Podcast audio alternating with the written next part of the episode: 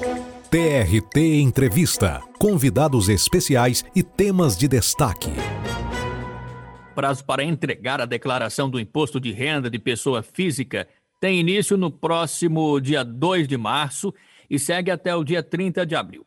Por isso, é bom ir se preparando para a prestação de contas ao leão. Para falar sobre este assunto, a gente conversa agora com o economista Daniel Puca. Daniel, seja bem-vindo à TRT-FM e o TRT Entrevista. Muito obrigado por participar com a gente. Disponha. Daniel, quem precisa declarar o imposto de renda em 2022? Esse imposto de renda de 2022, inicialmente, ele foi muito debatido no final do ano passado. Né? Não teve nenhuma alteração. Quem tem que contribuir?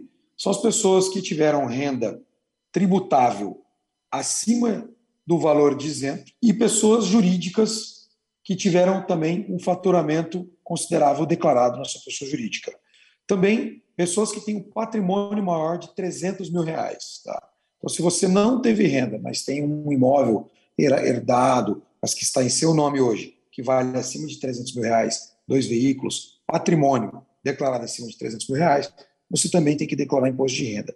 E também pessoas é, que não são brasileiras natos, mas que passaram a, a ter a cidadania brasileira e declarar os seus, é, as suas receitas, inclusive fora do país, também dentro da, do imposto de renda brasileiro. Daniel, nessa relação entre inflação, aumento de salário e a tabela de imposto de renda, muitos trabalhadores estão pagando mais impostos. Quais são os mais afetados? Nos últimos anos, a tabela do imposto de renda ela não foi alterada. Então, desde 2015, para você ter uma noção, os mesmos valores eles é, são mantidos. Então, quem ganha até 1.903 reais, por exemplo, desde 2015, ele está isento de pagar imposto de renda. De 2015 para cá, a inflação, ela todo ano ela vem acontecendo, concorda comigo? Não é possível quem ganha R$ 1.500 em 2015 não ter tido nenhum aumento de salário até 2022. Então, assim, o que, que, que aconteceu? Quem ganhava R$ 1.500 lá, em 2015, e estava isento, você renegociou o seu salário hoje está ganhando, vamos dizer, R$ 2.000. Né? Essa pessoa, ela, como não foi alterada a tabela, ela passou a ser inclusa numa alíquota inicial de imposto de renda, que é 7,5%. Ou seja, ela negociou o seu salário de R$ 2.500 para R$ 2.000 e, como o imposto, a alíquota não foi aumentada proporcional à inflação, ela passou a pagar imposto. O que, que isso quer dizer? Que mesmo que você não tenha aumento real de renda, mas só tenha repassado inflação para o seu salário, você passou a pagar imposto. Então, eu conheço casos, por exemplo, de pessoas que ganhavam R$ 2.300 em 2015 e que estavam pagando é, 7,5% de imposto de renda, só de ter aumentado o seu salário proporcional à inflação, e hoje estão ganhando praticamente 4 mil reais, elas hoje estão tendo que contribuir com 22% de imposto de renda. Quem ganhava um salário de R$ 4.600 em 2015, ela teria que hoje ter uma isenção corrigida de 7 mil reais na tabela do imposto de renda para poder pagar o mesmo imposto. Todo mundo do setor público e privado que ganha até cinco salários mínimos foi prejudicado porque ou passou a pagar imposto ou teve que pagar um imposto maior pela reposição de salário baseado na inflação, visto que o governo não fez o dever de casa, que seria o quê? Minimamente corrigir a tabela do imposto de renda baseado na inflação. Daniel, uma pergunta, uma curiosidade interessante. Para os casais, é melhor fazer a declaração junto ou separado? Tudo depende se o casal tem renda separada. Então, vou, vou dar um exemplo. Eu trabalho, tenho uma renda de cinco salários mínimos e minha esposa não trabalha. Nesse caso, é interessante a esposa ser declarada junto como dependente. Por quê? Porque a partir do momento que a esposa entra como dependente, você tem uma isenção tributária para dependentes, onde você pode restituir parte do imposto retido na fonte, ou o Estado, ou a empresa privada ela pagou na fonte ali teu imposto proporcional à tua renda. Então, se você declara a tua esposa que não tem renda como dependente, automaticamente você tem uma possibilidade de restituição de imposto, o que consequentemente faz você ter para pagar menos imposto. Porém, se tua esposa ela tem uma receita, aí precisamos fazer conta. Primeiro, imagine é, você, Vinícius, que a minha esposa ela tem um salário de R$ 1.500 ela, neste momento, ela está isenta. Se ela tem renda declarada, automaticamente eu não posso declarar a renda dela comigo. Ela teria que declarar a renda dela. Porém, ela está isenta. Por quê? Porque ela entra dentro da regra que ela não ganha acima de R$ 1.903 mensais para ter que declarar imposto de renda. Ela não somente vai, não, não precisa declarar imposto de renda, tal qual eu, como marido, não posso declarar ela como dependente. Por quê? Porque ela não é dependente, ela tem renda própria.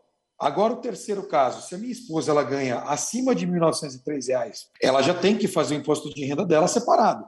Ela vai me citar como cônjuge, ok? Eu, no meu imposto de renda, vou citar ela como cônjuge, porém, ela vai ter o imposto de renda dela e vai pagar o imposto de renda dela. Tá? São separados. E o que mais tem que prestar atenção é quando a minha esposa ela não precisa, por regra, declarar o imposto, mas ao mesmo tempo isso não significa que ela pode ser minha dependente. Se eu declarar ela como dependente, eu posso cair na malha fina. Por quê? Porque eu vou ter restituído um valor que eu não teria direito. E aí eu posso cair automaticamente na malha fina. Você está acompanhando um bate-papo sobre a declaração de imposto de renda com o economista Daniel Puca. Os economistas, Daniel, sempre reforçam o planejamento financeiro. A declaração do imposto de renda precisa também ser planejada, já que alguns gastos podem ser dedutíveis. Como organizar essa documentação? Planejar é a melhor palavra sempre. E para o imposto de renda é a mesma coisa.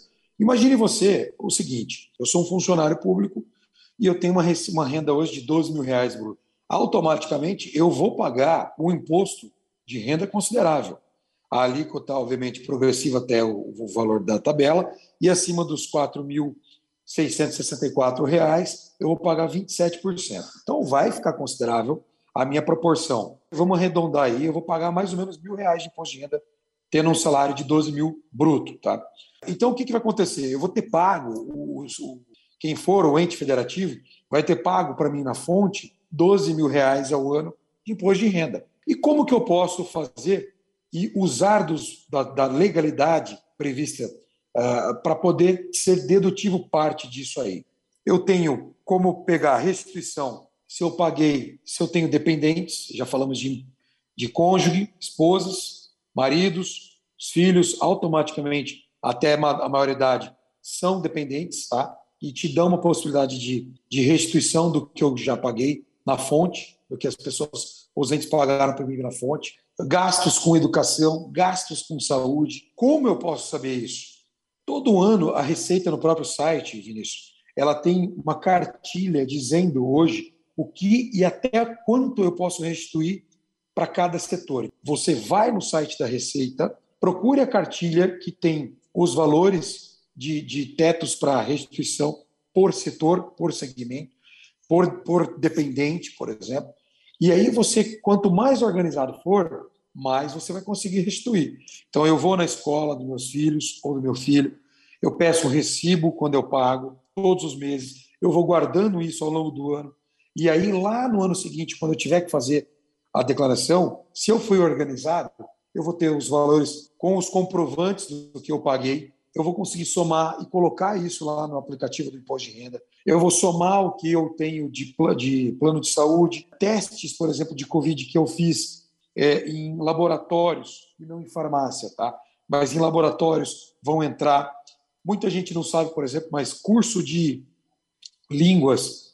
Daniel, eu declaro curso de língua. Tá certo isso? Não tá certo. A Receita não aceita o que você pagou para cursos de língua como restituição na educação vacinas que eu paguei para os meus filhos também não entram, né? já entraram no passado, passaram a não entrar. Então, esse é o exemplo que eu estou dando para que o contribuinte entre no site e leia com atenção o que eu posso restituir. Mas, com certeza, quanto mais eu guardo os recibos, não significa que eu vou conseguir restituir, mas eu vou ver se vai ser possível restituir, dentro da regra que vai poder, que pode ser alterada ao longo do ano e no ano seguinte pode ser que eu possa. Vídeo exemplo do teste do Covid em laboratório. Né? É importante tudo que eu pegar de recibo, guardar na pasta, ser organizado para poder restituir. E aí, de repente, eu consigo ter 6, 7 mil reais de possibilidade de dedução. Ou seja, a Receita ela vai me devolver o que foi pago na fonte. Então, se eu paguei 12 mil, organizado como eu sou, eu consigo restituir 6, 7 mil todos os anos. Tá? Isso é um fato. E, e, e a gente que, que, trabalha e dá consultoria para muitos empresários, né? todo mundo que é organizado consegue se dar melhor do que quem não é organizado. Quem tem mais fonte de renda, Daniel? Como não se complicar com a tributação do imposto de renda e organizar o planejamento do imposto a pagar? Eu somaria não só quem tem mais de uma fonte de renda, mas também os aposentados que ainda trabalham e que têm a renda da aposentadoria. Primeiro é o seguinte, que eu preciso lembrar. Imagine uma pessoa que é aposentada e ela tem uma renda de dois salários mínimos. Então, o que, que acontece nesse caso? Ela paga imposto de renda porque ela ganha mais do que 1.903 reais, e hoje ela está na, na primeira cota que vai até R$ 2.826. Então, ela paga 7,5% de imposto de renda sobre a renda do salário mínimo. Ela ainda é costureira. Ela também tem a sua empresa, que ela faz ali dois, três mil reais de renda mensal de costureira. Só que o que, que acontece? Ela declara isso, ela tem ali o seu salário como costureira, né, seus, seus dois, depende da produção, tá? e a empresa que ela trabalha como costureira também paga na fonte o teu imposto. Nesse caso, até R$ 2.800, ela também paga para mim 7,5% retido na fonte. Então, o que, que acontece? Eu tenho o meu salário de aposentadoria repagando 7,5% e também a minha empresa que eu ainda trabalho pagando o mesmo valor. Só que quando eu vou declarar no imposto de renda as duas rendas, o que, que acontece, Vinícius? Se eu ganho 2.500 como costureira e 2.500 como, como aposentada, a minha renda é 5 mil. Então, o que, que acontece? Quem ganha 5 mil tem que contribuir com 27,5% de imposto de renda. Então, qual é a dica? Né? Todas as pessoas, aposentados que têm renda de aluguel, pessoas que trabalham no setor público privado que têm renda de aluguel, mas que ganham menos do que cinco salários mínimos, sempre retenha parte do que você ganha mensal, prevendo que você, na hora que fazer o imposto de renda, você vai ter que pagar um DARF você vai ter parte do imposto a pagar. Por quê? A Receita olha para a sua renda anual. Então, se você ganhou 60 mil, que significa 5 mil, em duas fontes de renda mensal, ela vai te tributar sobre os 60 mil. E aí ela vai cumprir as alíquotas, 7,5 até 30 mil reais, de 30 mil a 30 e tantos mil vai cobrar 15, de 30 e poucos mil escaladamente, até que acima de um valor vai ser cobrado 27%. Então, automaticamente, você que pagou 7,5% ao longo do ano inteiro, vai ter um valor de imposto de renda para pagar. E isso piora muito mais, oh, Vinícius, quando a pessoa tem rendas pulverizadas. Então, por exemplo, se ela tem um aluguel de um valor considerável que ela não declara, ou que ela vai lá e declara depois. Então, ela tem um salário ali, por exemplo, de 5 mil, que você vai pagar é, sobre proporcionar as cotas né, até os 5 mil, e aí depois você tem uma, um aluguel de 3 mil, por exemplo. Você passa a ter uma renda de 8. Essa pessoa vai ter pago proporcionalmente muito pouco imposto e de repente vai ter que pagar um imposto cheio sobre o aluguel. Então fica aí a dica: simule no site da Receita. Os aplicativos da Receita hoje são muito fáceis, simplificados. Eles não são comunicados. Muita gente, Vinícius, tem medo de simular e achar que a Receita depois vai pegar. Tá? Não façam isso, gente. Não façam isso. Simulem, planejem a vida financeira de vocês. Se você fizer um planejamento, você vai pagar um imposto muito bom no Brasil. E assim que acontece, automaticamente você, pessoa física, aumenta a tua capacidade de, de tomar crédito, de fazer financiamentos, de aumentar os seus negócios, de aumentar a sua qualidade de vida comprando e construindo o teu imóvel, né? Então a gente tem que pensar em ir para frente, planeje, guarde mensalmente parte do, do, do valor para que quando você no ano seguinte for fazer o teu imposto de renda, pague à vista a alíquota. Como que eu vou saber quanto que eu vou pagar, Daniel? Simule. Lá no aplicativo da Receita você tem um simulador de renda e quanto você vai pagar de imposto. Ah, Daniel, e se eu também for organizado e colocar os dependentes corretamente, os, os, os, os comprovantes de saúde, educação que eu posso restituir, o próprio programa já calibra isso? Sim, ele calibra. Pode ser que você tenha essas duas fontes, teria que pagar, mas se você for organizado e tiver tudo isso, o sistema vai calibrar ao ponto que você não pague nada, ou pague muito pouco.